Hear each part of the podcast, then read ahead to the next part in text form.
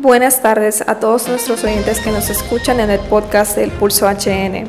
Este día les informaremos sobre el secuestro de dos hondureños por una organización criminal, sobre el joven encontrado muerto en una celda policial y sobre la inauguración de una fábrica de ropa deportiva en San Pedro Sula. Ayer se informó de un supuesto secuestro de un hombre y su sobrina de origen hondureño. Se maneja que la organización criminal de los Zetas son los secuestradores y exigen una suma de 15 mil dólares en un plazo de 24 horas. Las personas secuestradas responden al nombre de José Donaldo Mengíbar Acosta y Amanda Elizabeth Rodríguez y residen en la comunidad de El Limón, en Nacaome Valle.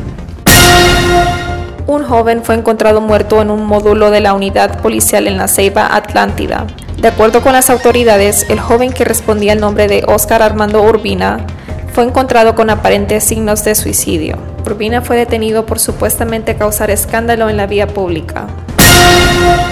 Y en San Pedro Sula, una fábrica de ropa deportiva será inaugurada y ha sido desarrollada por el Grupo Catán.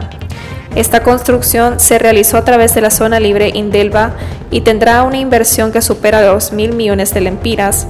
Además, ayudará en la generación de 15.000 nuevos empleos. Un nuevo comisionado de derechos humanos será electo el 25 de marzo de este año, luego de que Roberto Herrera Cáceres termine su periodo tras seis años en el cargo.